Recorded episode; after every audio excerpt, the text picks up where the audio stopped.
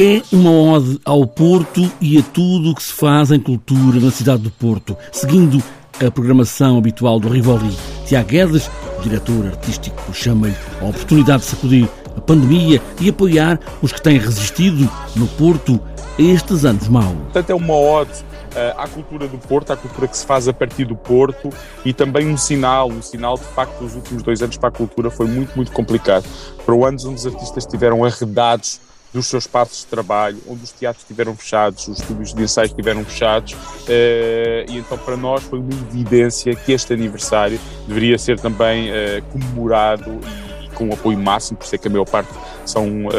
são estreias em coprodução, apoiando assim, uh, continuando a apoiar os artistas da cidade da melhor forma que consigamos. Olhar a cultura do Porto e como a cidade tem reagido a estas ideias culturais, também os parceiros do Teatro Municipal, tanto o Rivoli como o Teatro do Campo Alegre, sempre seguindo essa ideia de novo. Escolhemos nove projetos de nove artistas ou companhias ou grupos da cidade. Eh, este ano aqui o, uh, o leitmotiv, vamos assim dizer, deste aniversário é comemorar o aniversário da cidade, mostrando o que de melhor se anda a fazer uh, através da cidade, através dos artistas da cidade e com nove áreas diferentes de programação. Ou seja, as nossas áreas base, a dança, o teatro, o circo contemporâneo, a literatura, mas acrescentamos também o cinema, a instalação, os projetos multidisciplinares, uh, a edição, como a edição especial dos cadernos do Rivoli. Portanto, são nove áreas diferentes. Sei que o número nove foi aqui também um mote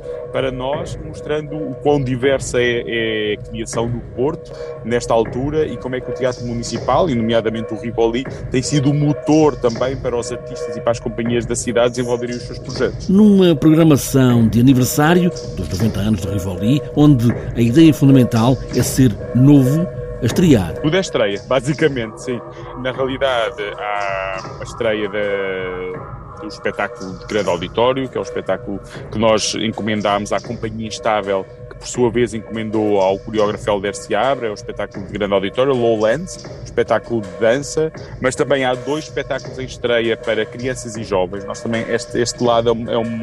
é um lado identitário também do nosso teatro, ou seja, de mostrar regularmente projetos onde se possa ver em família. Então temos dois projetos, projetos das irmãs Teresa Santos e Inês Santos, uh, que vão fazer um espetáculo que se chama Castor e Pollux, a partir das suas memórias de infância e dos registros que o pai delas fez quando elas eram pequenas, através de, eh, de registros de vídeo, e um projeto de circo contemporâneo que se chama Dual Sim, uh, da companhia Erva Daninha. Estes projetos são todos em estreia. O, o espetáculo teatro em estreia é um espetáculo que chama-se 12 Efeitos de Luz, da companhia Palmilha Dentada, uma companhia uh, da cidade do Porto, e aqui com uma particularidade, o espetáculo estreou a semana passada e agora as últimas récitas, quatro récitas, são no âmbito do, do aniversário, mas também, por exemplo, o nosso espetáculo de música uh, do grupo HHI. Uma oportunidade também para conhecer o que se fez durante a pandemia, neste caso no Uganda retido. O Jonathan ficou retido no Uganda na altura da pandemia, sem poder voltar para Portugal,